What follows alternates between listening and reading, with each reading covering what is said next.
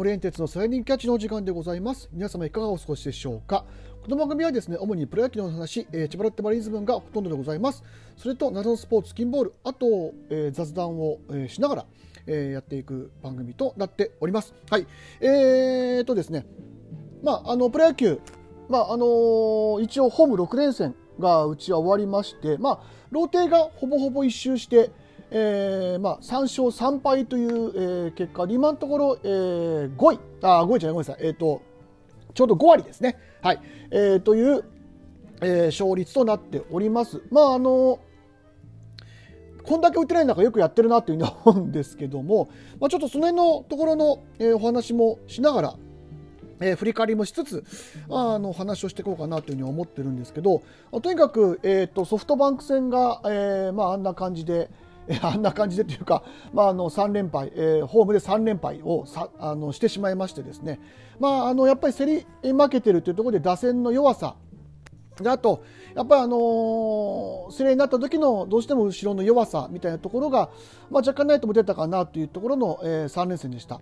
えー、で一方打って変わって西武戦ですけども、まああのー、西武の打線がねえーとまあ、ちょっとだいぶ、えー、飛車角を抜いた状態になって、まあ、怪我とか、まあ、あの森がね、えー、杉内パターンでわけわかんない怪我をしたという えとこともあり、まあ、だいぶ打線としては落ちた状態で、えー、うちは戦うことができたというのは、まあ、ラッキーって言っちゃいけないんですけども、まああのー、そういう意味では少し助かった部分は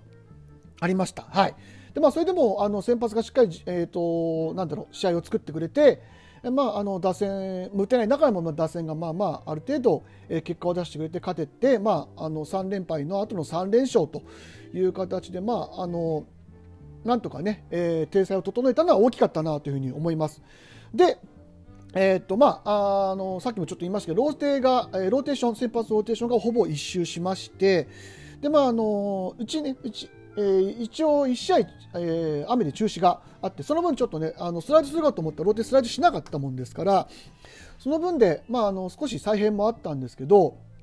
とにかく、えーと、この、えー、6戦の間ですごく、えーと、目立った、えー、ピッチャーといえば僕の中では石川と二木でした。えーまあ、あの開幕戦で石川は、えー、7回ね、えー、実績点0で今回の、えー、西武戦も8回を投げて実績点0といまだにあの打たれてないんですよ。この安定感たるやですよね。あの松川との、えーと、バッテリーもすごくしっくりきているようですし本当にあのエースという、ね、本当に開幕投手で、まあ、1年間ローテ守っていくエースという、えー、投球を本当にしてくれてます。まあ、これが1年間続けば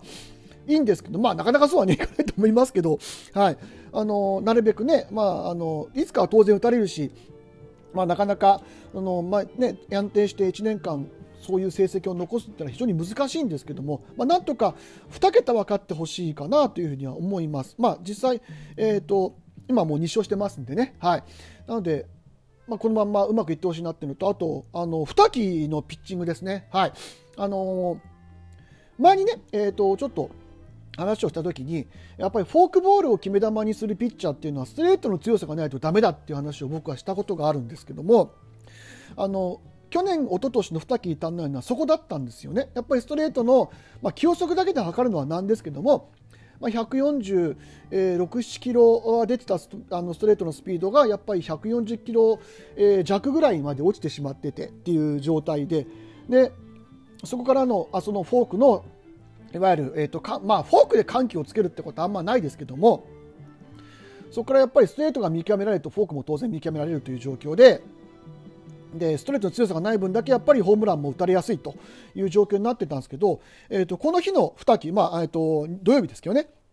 あの初回に、えー、ヒットをフォークを打たれて、まあ、ワンアウト一塁になるわけなんですけどもその後あの本当にストレートでガンガンに押してはい、あの打者を打ち取ってました。で、2回以降も、えー、フォークを中心とする、いわゆる変換球を中心にするピッチングではなく、えー、ストレートをもう押すピッチングで、えー、打者を、えー、打ち取っていました。もうこれができるのが大きかったですね。はい。で、このピッチングができるんであれば、今年の2期はすごく期待していいと思います。はい。なので、あのー、楽しみです、本当に、まあね、結局最終的に実績点0で7回95球という形で抑えてくれましたんで、あのー、本当に楽しみですね。であのそこの流れにえー、おいてですね、あのー、開幕から今までの、えーと、先発ピッチャーの、えー球かまあえーと、回数と球数と、えー、自責点っていうのをちょっと調べてみたんですよ。でまあ、あのさっきも言いましたけど石川は、えー、まず開幕戦ですね石川7回95球自責点0、えー、2試合目佐々木朗希、えー、6回86球自責点3、えー、ロメロ7回88球自責点1、えー、小島6回105球自責点1、えー、美馬5回96球自責点2、えー、もうえー、ローテが一応一周して石川8回103球自責点0、えー、二木が7回95球自責点0、佐々木朗希8回99球自責点2、えー、というふうな状況になっています。はい、あの去年とはガラッと変わってあの先発があのかなり安定してるんですよね。まあ、唯一っていうか、まあ、なったのが美馬の96球で、まあ、5回で降りたっていうのとあと佐々木朗希があの小島が、えー、と6回で、まあ、あの自責点3、自責点1ですけども、まあ、小島が6回105球、ちょっとあんま数が多かった。で、えー、まあ、佐々木朗希が、えー、2戦目で投げて、えー、86球で自責点3になったぐらいで、あのまあ、ほぼほぼ QL、えー、QL じゃなく QS、クオリティスタートを達成しているピッチャーがほとんどでした。あとはもう本当に、えーと、打線が、えーと、しっかり、えー、打って、はい、あのこの先発のね、えー、頑張りに応えてあくれさえすれば、まあ、あの安定して勝ちが広いていく状況になっていくんじゃないかなというふうに思います。ただ、まあ、今の状況でいうとあの後ろがちょっとあの弱いです、まあ佐々えー、佐々木千早もいませんし、唐岡もいません。なので、あのこうやって先発が、まあ、長いから投げてくれて、まあえーと、1枚ちょっとやっぱ足んないんですよね。あの7回6回だと1枚余計にやっぱ使わなきゃいけなくなる。まあ、あの一応流れ的には8回、えー、タイロン・ゲレーロ9回増田という形でできつつあるんですけどもやっぱ7回のワンピースがちょっとまだ足りない状況なので、まあ、そこに本当は国吉が入ってほしいんですけど国吉がまあちょっと今調子が悪いという状況で、まあ、例えば、えー、と今この間に小沼が ごめんなさい今いいピッチングをしましたでその辺りのところを入れてくるのか例えば小野文也だったり、まあ、東條だったり入れてくるのかってのはちょっと分かりませんけども、まあ、そうやってちょっと2人が戻ってくるまでは、えー、と我慢の、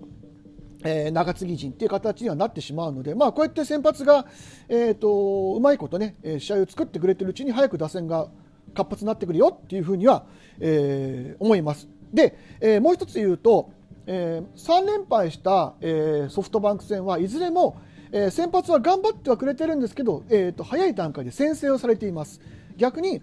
えー、3連勝した西武戦は、えー、早い段階でっていうか、まあ、まあ5回、6回っていう試合もありましたけども、えーと、ロッテが先制をしています。なのでやっぱり打線がちゃんと、まあ、あの先発が、えー、早い段、まあ、その抑えてくれてるうちに早い段階でやっぱり先制をしてあげること、あの1点でも2点でもいいです。これが、まあ、非常に寛容になってくるかなというふうに思います。やっぱり先制点を取るということは、あの主導権をこちらが、まあ、取れるという、えー、ことになりますので、まあ、あとその戦略的とか戦術的にも、まあ、あの余裕を持っていろいろ動きやすいということにもなります。であの今年のロッテも割と盗塁がしっかりできていてあの本当走って、えー、点を稼ぐというような、えーと野球もできてきてますので、あの4連敗した時はねちょっと、あのそういう意味ではあの競り負けたいということがありましたけども、まあ、3連勝の内容自体はあのすごく、えー、いい内容だと思います。で明日から、まあ、今度、えーと、ハム戦ですね、えーと、今、えーと、ちょっと前に入ってきた情報だと野村、えー、勇輝、えーねえー、ササード、え、のね、えー、バッターが、えー、と戻ってくるという話も出てます。まあ、あの野村が戻ってくれば当然打線の強化にもなりますし、まあ、ビッグボスの、えー、することなので、まあ、どういうふうな、ね、戦略を取ってくるか分かりませんので、まあ、あの札幌ドーム、えー、敵地での、えー、ハム3連戦、まあ、なんとかね、えーと、ローテーションの中で、まあ、うまく、えー、回っていってあの抑えていってほしいなというふうな感じます。まあ、あのハムねあのちょっとね今低迷してますけどなんか一貫一旦打線に火がつくとちょっと止まらない感じも、えー、する怖さはありますのであのね、うち、あの、ハムの方と割と仲、あの、ファンの方と仲いいんであれなんですけども あの、まあ、あの、打線をなるべく眠った状態で、はい、あの、うちが主導権を握る展開になっていけばいいなというふうに思っております。はい。あの、とにかく、まだ、あの、万全で、えっ、ー、と、選手が揃って、ね、来てない状況です。荻野隆もまだ下ですし、あの中村翔吾も、えー、残念ながらちょっと、えー、昨日コロナの、えー、陽性反応が出て、えー、地位的に登録抹消という形になってます。まああのー、今週いっぱいぐらいまではちょっと、うん、戻ってくるのは難しいかなという状況で、まあ、今、ただでさえ打ててない状況でね、打線がさらに、あの打ってるバッターが落ちてしまうというような状況なので、割とピンチではあるんですけども、あのなんとかね、若手のバッター、まあ昨日なんか本当に若手のバッターの頑張りで勝てた試合ですから、ああいうふうにね、あの平沢大河であったり、まあ、松川であったり、安田であったりっていうね、その部分のバッターがあの結果を出して、あのガンガン打って、えー、快進撃を続けてほしいなというふうに思います。はい。えー、というわけで、えー、今日は以上となります。お聞きいただきましてありがとうございました。森根哲でした。